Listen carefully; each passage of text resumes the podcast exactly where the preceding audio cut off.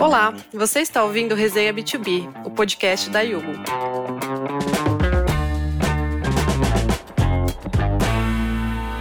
Olá, sejam bem-vindos ao Resenha B2B. No episódio de hoje, nós vamos debater um assunto que tem ganhado muita relevância e chamado a atenção no mundo corporativo: os impactos do ESG nas empresas e no mercado financeiro. Eu sou a Daniela Leite, do time de marketing da Yugo, e recebo hoje dois convidados para debater esse assunto. Felipe Donati é gerente de sustentabilidade e ESG na área de consultoria de riscos da Deloitte, onde atua desde 2014, prestando serviços de auditoria e consultoria para diversas indústrias. A experiência profissional inclui projetos de sustentabilidade corporativa, compliance e gerenciamento de riscos socioambientais. O Kleber Oliveira é coordenador de riscos e compliance na Yugo. Ele tem MBA na FIAP em gestão estratégica de negócios e também com formação em empreendedorismo pelo Babson College.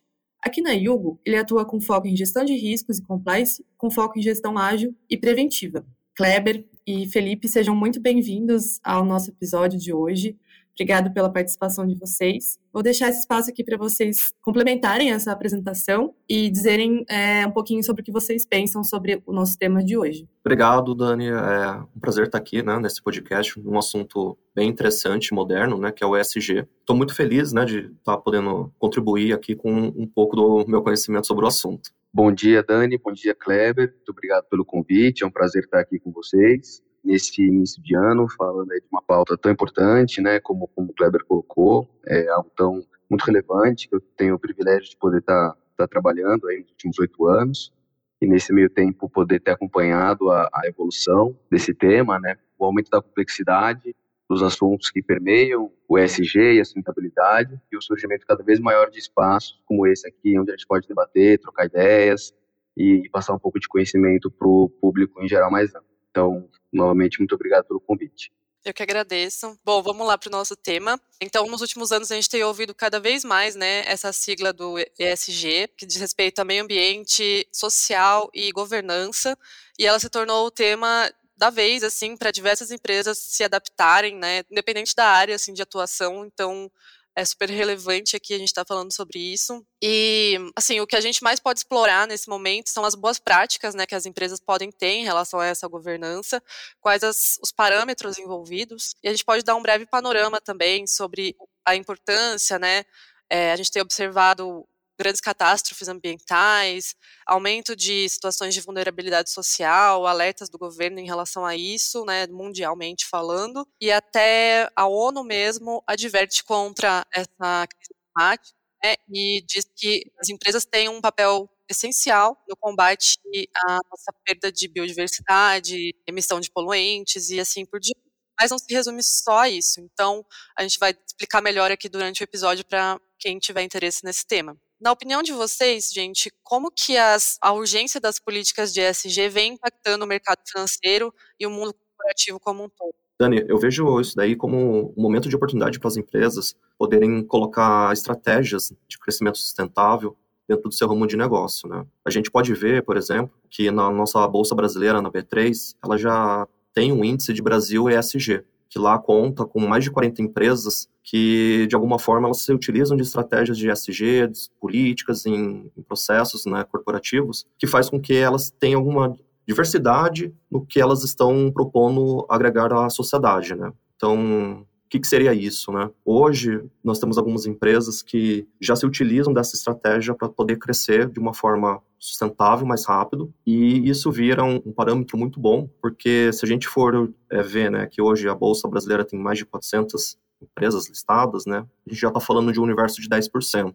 Então já é um, um mercado relevante, tem muito para crescer, já temos bons exemplos no mercado né, de empresas que que usam dessa pauta e que isso daí que seja modelo, né, para as nossas empresas aí, as de médio porte e as, e as de menor porte, poderem seguir como exemplo, né. Legal, eu acho bacana a forma de trazer essa pergunta, né, de falar sobre o impacto do mercado financeiro no mundo corporativo, eu acho que pode ser visto, né, pode ser interpretado que os impactos eles são isolados, né, um impacto isolado no mercado, no setor ou na indústria financeira e outro no mundo corporativo. Quando eu observo, temos observado é que o impacto ele ocorre também no mercado financeiro e por consequência o mercado financeiro acaba também impactando o mundo corporativo, né, e os negócios. Por que, que, eu, que eu digo isso? Né? Você já aí, Dani, o significado né, das siglas, né, ESG, que basicamente eles são esses três fatores chaves é, usados para medir o impacto de sustentabilidade de um negócio de um investimento. Né? É um termo genérico que ele surgiu no berço do mercado de capital, ele surgiu no mercado financeiro e ele é utilizado de forma muito ampla para avaliar o comportamento dessas empresas, né? E determinar o seu desempenho financeiro no futuro, né? Sua capacidade de continuar gerando valor ao longo do tempo, né? Ou seja, o que que houve, né? O mercado financeiro entendeu já há algum tempo que existem impactos externos ou riscos que permeiam as organizações que até então não estavam mapeados, né? E muitos deles estão relacionados às questões ambientais, sociais e de governança. Né? Então, o mercado financeiro começou a entender que esses riscos, esses aspectos são extremamente relevantes para os negócios, e aí o mercado começou a exigir mais transparência das ações das empresas e maiores divulgações de como que elas têm gerenciado esses temas e mitigado, né, como que a empresa se estruturou para mitigar os potenciais impactos financeiros que esses riscos, né, que permeiam aí os temas de SG podem trazer. Então, é natural que com isso o setor financeiro tenha então se movimentado e exigido, né, para que as empresas com quem eles, enfim, é, financiam ou, ou transitam de alguma forma comecem a aprimorar mais essa prática. E também o setor financeiro ele tem essa oportunidade, né, de contribuir ativamente e acelerar essa transição para um desenvolvimento econômico mais responsável, né? Assim como, como o Kleber colocou, né, ele falou que, é, de fato, é uma, existe uma grande oportunidade isso, sem dúvida, em particular para essas instituições financeiras, que elas desempenham esse papel fundamental. Né? São elas que vão atribuir fundos a, a iniciativas que promovam os, os, pilares da sustentabilidade, iniciativas que estejam mais alinhadas a questões de responsabilidade ambiental, resiliência climática, direitos humanos. Né? Então, são essas instituições, esse mercado que vai financiar ou fomentar também o desenvolvimento de novos produtos, novos serviços que integrem e respeitem esses princípios que, que a gente aqui está discutindo. Né? É essa visão que eu tenho sobre os impactos conectados né, entre o mercado, o reconhecimento do mercado financeiro, da relevância desse tema para a sociedade, para os negócios e, por consequência, as empresas também é, sendo pressionadas pelo mercado financeiro para que elas também começam a, a trabalhar e ter cada vez mais essas práticas internas. Sim, então a gente sabe que mais do que uma, uma obrigação, adotar as políticas ESG tem se tornado também uma vantagem para as empresas como um diferencial competitivo. Vocês concordam com isso ou tem algum contraponto em relação? Sem dúvida nenhuma, Dani, isso daí é um diferencial competitivo. Né? Ah, questões de governança, né, transparência em relatórios financeiros, de como que a empresa se posiciona no mercado em questões de ESG, né, facilitam o seu acesso a crédito, a novos projetos, a participação em conjunto com outros fornecedores, parceiros de negócios, né? Então, isso daí acaba fortalecendo, como resultado, né? Isso fortalece a empresa e os seus negócios, né? A sua finalidade social, né, de estar tá contribuindo, ela aumenta, né? Eu vejo, sim, como um diferencial competitivo muito importante. Principalmente hoje, né, que temos muitas empresas aí que são carentes, que precisam de um de um esforço de, de alguém maior para poder entender como funciona, como que isso daí pode ser levado na sua prática no dia a dia, eu acho que isso sim faz muita diferença. Contribuindo aqui também, eu, eu concordo, é, eu acho que exatamente essa busca aí por esse diferencial que fez com que esse tema também crescesse bastante, né? Eu tendo a pensar também que hoje eu acho que é mais do que um diferencial competitivo, sabe? Eu acho que em algum momento, há um tempo atrás, foi de fato algo que diferenciava mais, quando a gente discutia a questão de ah, integrar estratégia corporativa com a estratégia de sustentabilidade, traz aí uma série de benefícios, alguns exemplos o Kleber trouxe, e eu vejo também que acho que além de diferencial competitivo, é quase que hoje uma questão de sobrevivência, né, e de gestão de riscos, né. Você trouxe aí, Dani, você falou sobre a questão do, do da ONU, né, discutir esses temas, né, a gente está aguardando aí esse ano ser lançado o relatório de 2023 do Fórum Econômico Mundial sobre a pesquisa global de riscos, né, que eles elaboram. O Fórum Econômico Mundial publica todo ano, antes da reunião anual de Davos, do Fórum de Davos, na, na Suíça, esse relatório, que descreve aí as mudanças que ocorrem no cenário de risco global do ano, né? Então ele traz um compilado de, enfim, de interpretações, pesquisas e entrevistas, onde ele mostra os maiores riscos que ameaçam a humanidade, né? E por consequência as empresas e sua capacidade de gerar valor. Né? Então, quando a gente olha esses relatórios passados,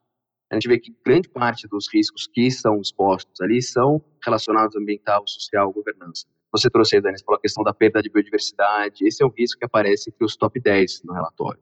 A falha na ação climática, confrontos geopolíticos, o aumento e o surgimento de novas doenças infecciosas, né, como a pandemia do Covid, que nós né, estamos ainda enfrentando, mas enfim, eu acho que é mais do que só uma questão de, de diferencial competitivo, acho que é uma questão de sobrevivência das empresas também, né, começar a entender cada vez mais e gerenciar melhor esses riscos que existem em torno do ESG, né. Então, ainda é, sem dúvida, algo que traz uma vantagem competitiva e diversos benefícios para as empresas, mas eu acho que já tratar apenas como uma questão de diferencial, acho que já não cabe mais. Acho que agora também essa questão de, de manter a resiliência da empresa e a sua capacidade de gerar valor. Então é quase como uma questão de, de sobrevivência, né, como eu coloquei no começo da fala.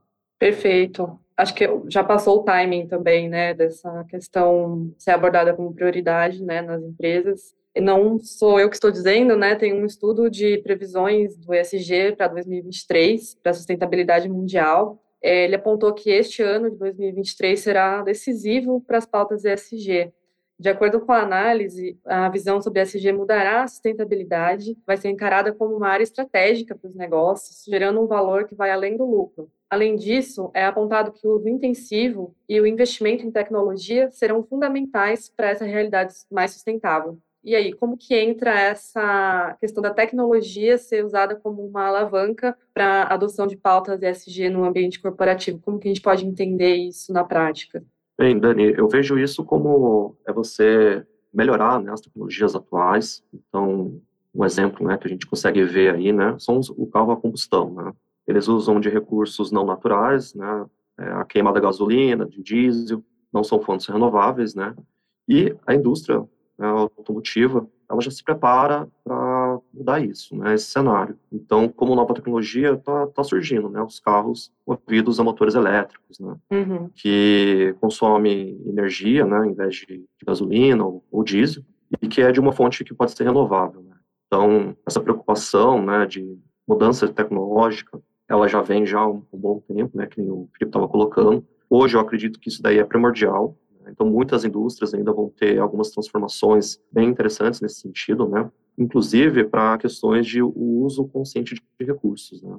Nossos recursos naturais, eles são limitados e uma dessas pautas, né, é a utilização consciente do recurso. Utilizar menos para você conseguir produzir mais e ter resultado melhor, né? Então, acho que isso daí acaba mudando, né, a visão corporativa de uso restrito, né, de, de recursos, né?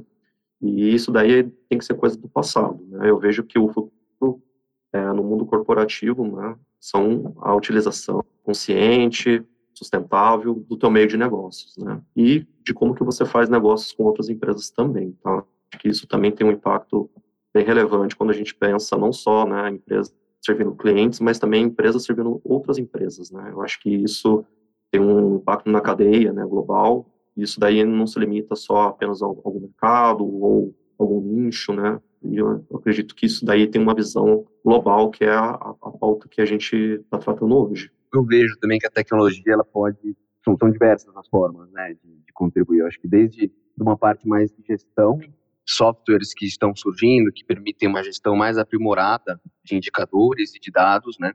que isso é muito importante para as empresas hoje. Né? Hoje as empresas, acho que um dos maiores desafios, se for perguntar, qual que é o seu maior desafio para gerenciar né, suas metas relacionadas a, a ESG, seus indicadores, eu acho que é a questão de dados. Né?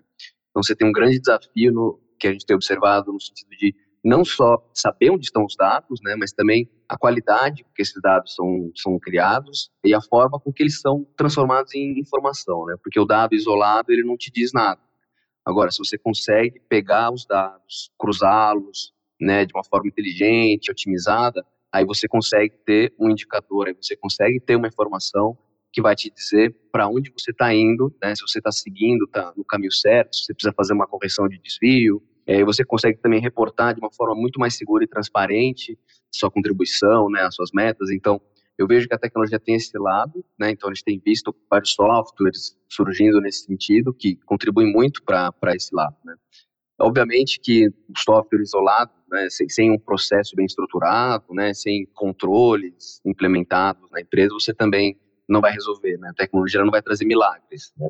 Eu acho que ela precisa vir sim acompanhado de um processo de estruturação, de atividades, diretrizes e até aculturamento interno para que você possa aproveitar toda a totalidade né, dos benefícios que aquele novo sistema, aquela nova tecnologia pode te trazer. E também tem o lado da tecnologia que o Kleber estava mencionando, né? Então essa parte que a tecnologia ela traz aí novas formas de você produzir, né, novas formas de você criar, né, através de processos mais eficientes, né, mais eficientes, mais limpos, através de novas fontes de energia, novas matérias-primas que podem surgir, novas formas de reaproveitar os resíduos, né, através da economia circular. Acho muito bacana o exemplo do veículo elétrico que o Kleber trouxe aí, porque a gente viu que no, nos últimos anos, né, tanto a China quanto a União Europeia, elas começaram a trazer é, e fortalecer cada vez mais políticas e diretrizes sobre tratamento circular de materiais e resíduos, incluindo lixo eletrônico. Então, nessa linha, acho que foi no ano passado, final do ano passado, os Estados Unidos ele aprovou um projeto de lei que trata sobre a reciclagem de bateria de veículo elétrico? Então, eu acho que tem muito a ver isso também. Então, novas formas de você produzir, aliado né, à tecnologia, com uma regulamentação para que você não fique só né, extraindo material e gerando tecnologia, mas que você consiga fazer uma extração eficiente, né, principalmente do lixo eletrônico, né, porque o lixo eletrônico ele vem acompanhado aí um grande desperdício de, de metais, alguns até preciosos, né, que foram extraídos através de um processo de mineração intensivo, né? Então, a extração eficiente desses metais no eletrônico reduz, né, a dependência de emissões e mais mineração, né? E essa questão do veículo elétrico tem evoluído muito nesse sentido, com as baterias cada vez mais eficientes, né? Então, tem um tempo de vida maior essas baterias. Então, sem dúvida, é uma tecnologia também que tem contribuído muito, né, para essa evolução. Muito legal. A gente vê que tem vários aspectos assim envolvidos, né? Então, Vamos lá para o nosso quadro Descomplica aí. Que a gente vai, com a ajuda de vocês, descomplicar alguns dos termos que a gente mencionou aqui nas nossas falas ou estão envolvidos no tema de hoje. Vou pedir para o Kleber ou para o Felipe nos explicarem o que significa o termo governança corporativa, né? Então, que é um, uma coisa que a gente tem citado aqui. Aí a outra pessoa explicar para a gente o que é economia ambiental. Vamos lá. O que é a governança corporativa, né? Um, um resumo mais simples, né? É o conjunto de processos, né? Então, além disso, né, costumes, né, que vão nortear a organização, como que ela é administrada, como que ela é gerida, quais são os controles que você vai ter dentro da sua organização, para você garantir os resultados no qual é esperado conforme a estratégia corporativa. E isso é, é, muito importante, né? A governança, ela norteia a empresa e o conjunto, né, de pessoas por uma finalidade de um propósito de geração de valor. Então, empresas que não têm uma governança, que não têm aquela transparência nos relatórios, tanto financeiros como não financeiros, né? Isso daí é, acaba dificultando, né? A empresa chegar onde que ela gostaria de estar, né? Então, empresas que vêm com esse pilar, né, de, de governança, ela consegue ter uma visão clara de onde que ela está, o que, que ela precisa melhorar, onde que ela se utilizou melhor de recursos, onde que ela precisa focar mais, no que deu certo, no que deu errado. Então, isso daí é muito importante, né?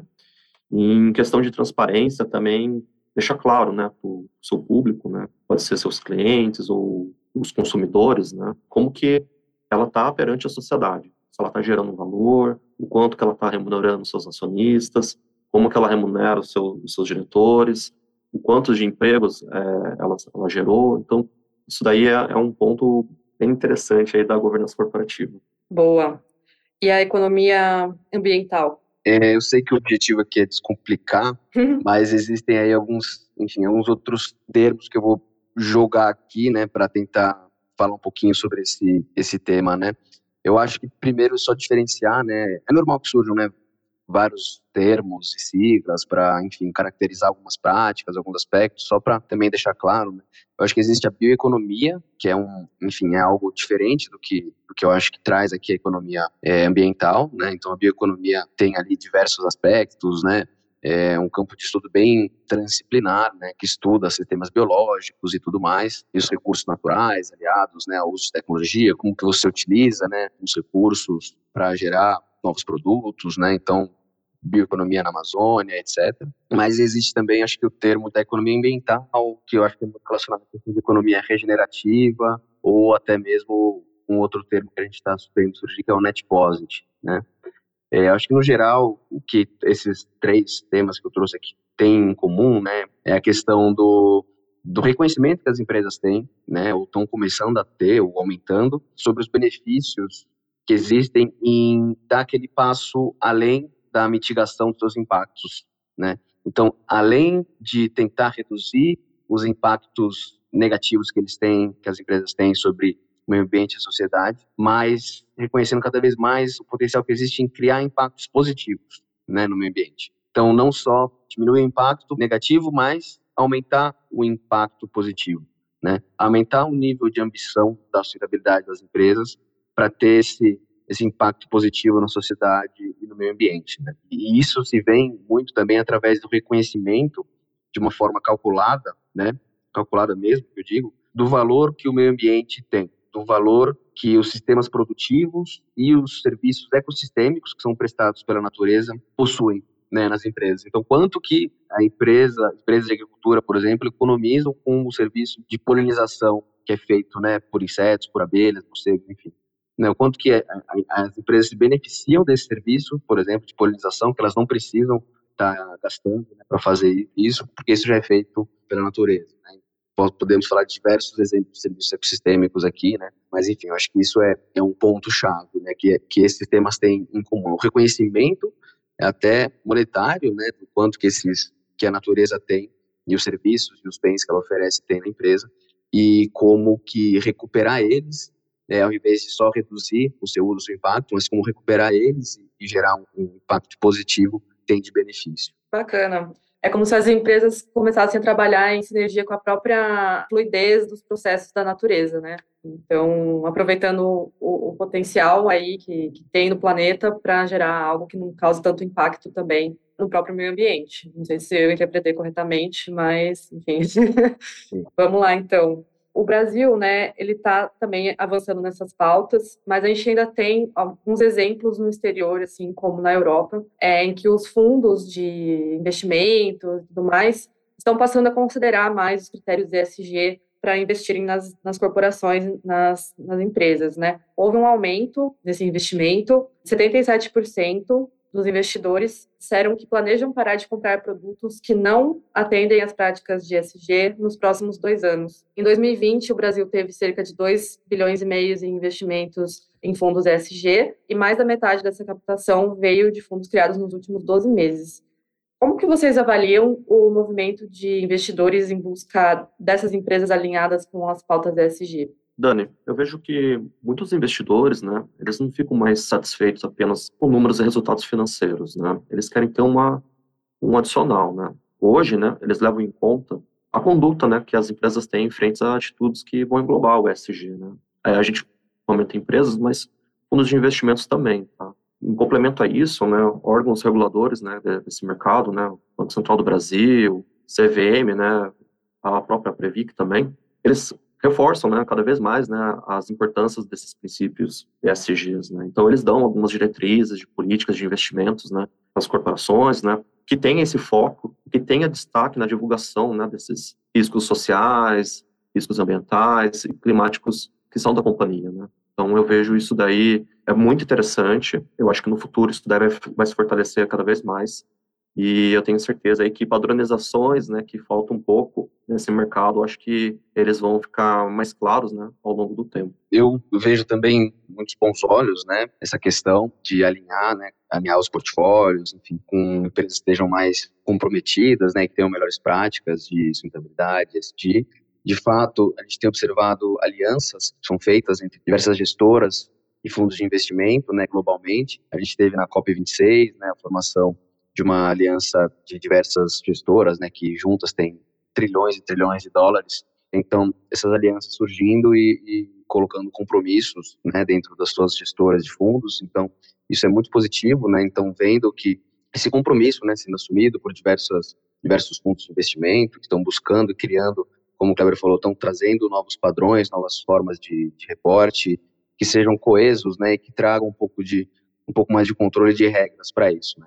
A gente observou aí nos últimos anos, né, Dani, você trouxe alguns dados aí, é um aumento muito grande, né, na procura, né, por fundos alinhados a questões ESG e o aumento do investimento nesses fundos, né, então é normal que haja um boom nesse sentido quando algo novo surge, né, então há uma procura, um interesse muito grande, né, para isso e ainda era um mercado um pouco, né, não tão explorado, então muitos fundos surgiram, muito dinheiro foi né, direcionado para esses fundos, e aí é natural que depois de um tempo isso comece a, a se assentar. E é muito importante essas questões que o Kleber trouxe sobre é, regulamentações, porque a gente vê que, nós vimos aí no ano passado diversos casos de gestores de ativos e bancos que foram multados, né, nos Estados Unidos, na União Europeia também, multados ou advertidos por terem descumprido regras para fundos baseados em critérios ambientais, sociais e de governança.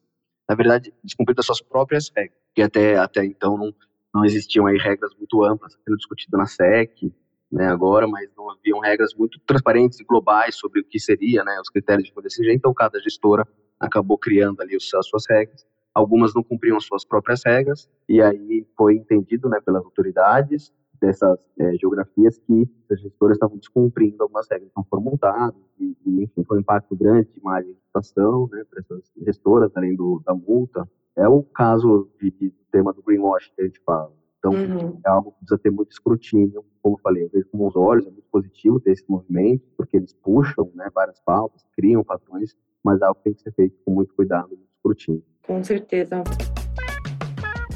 Então, vamos lá para o nosso quadro resenha. É, a ideia é dar uma resposta mais definitiva, descontraída e trazer alguma experiência ou case que vocês tenham visto no mercado, né?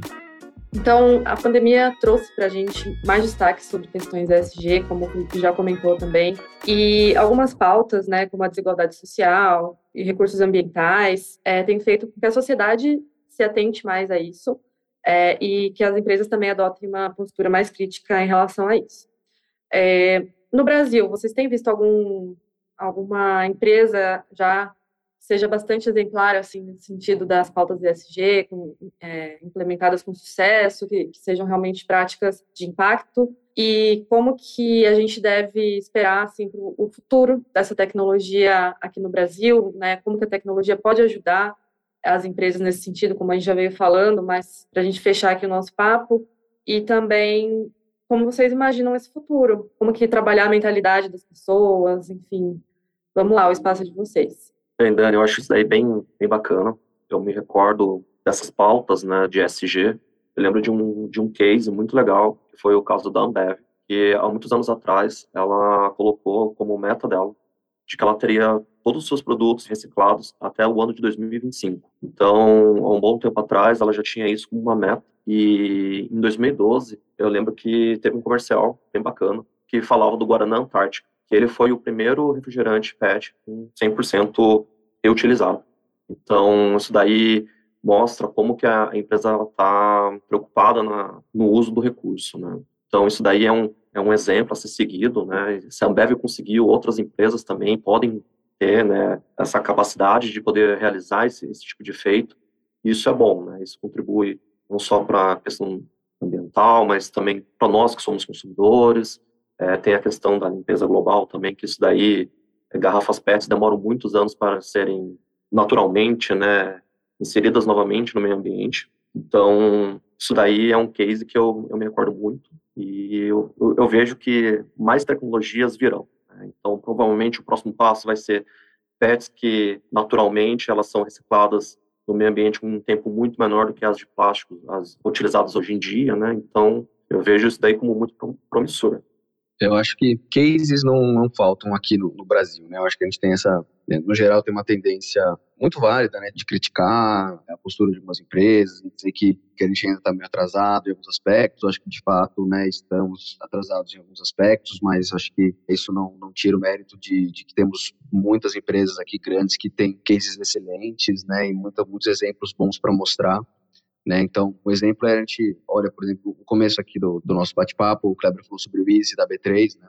e a gente vê que é um, é um, índice que não para de crescer, né? cada vez mais, ano a ano, novas empresas entram nesse índice, né? porque elas têm aprimorado suas práticas. Né? Então, acho que não só no ISE, mas também a gente tem cada vez mais empresas brasileiras assumindo compromissos internacionais de redução de emissões, né? metas baseadas em ciência, muitas empresas fazendo uma transição energética, né? mudando a sua matriz para uma energia é, renovável, limpa, né? buscando novos processos, né? Então você tem empresas do ramo, né? Por exemplo, o papel celulose que tem feito um papel, é, um trabalho enorme em questões de, de preservação da biodiversidade, né? Então eu acho que tem muitos cases bons que têm que ser valorizados, né? Muita coisa ainda que precisa ser feita sem dúvida. Muitos setores que têm uma dificuldade maior né, em fazer é, ações mais ambiciosas devido a limitações tecnológicas, né, é, ou falta de alternativa, né. Então, vou dar um exemplo, falando um pouco sobre energia, né, transição energética. Você tem as empresas de aviação, né, tem um desafio grande em questão de consumo de combustível e emissões, né. Hoje você tem uma busca grande por combustível alternativo, sustentável de aviação, né, chamado de SAF. Isso tem aumentado, né, você tem várias possibilidades de matéria-prima e tecnologia surgindo. O Brasil, né, líder praticamente mundial na produção de biocombustível, tem é, trabalhado muito no desenvolvimento dessa tecnologia específica, mas você tem sim esses desafios né, de alguns setores específicos que ainda veremos né, como que eles vão trazer as respostas no futuro breve, né, muito aliado à tecnologia, novos processos e ao culturamento também, muito importante. Obrigado, pessoal. Foi um papo muito legal com vocês. Obrigado por terem contribuído aqui com o nosso podcast. Um tema tão importante ainda que precisa ser muito destrinchado, muito discutido no Brasil. E, bom, deixo esse espaço aqui caso vocês queiram deixar algum comentário final, um contato. E deixo aqui também nosso agradecimento. E para os nossos ouvintes que chegaram até aqui, obrigado pela sua companhia. É, siga a gente no Spotify, acompanhe os próximos episódios. Esse ano a gente vai preparar bastante coisa legal para vocês. E a gente fala no, em breve. Obrigado, gente. Muito obrigado, Dani Kleber. Eu agradeço também o convite, Felipe. Foi um prazer estar aqui com você, falando com um tema tão importante. E gostaria de agradecer né, a todos os nossos ouvintes e que coloque isso na cabeça, né? O SG vai além das empresas. Também pode ser feito na tua casa e no teu dia a dia. É isso aí. Obrigado, pessoal. abraço, gente. Valeu. Esse foi o nosso episódio de hoje, mas a nossa resenha continua. Acesse o blog da Yugo e aproveite nossos conteúdos para potencializar a sua empresa. Até a próxima quinzena com um novo episódio para você.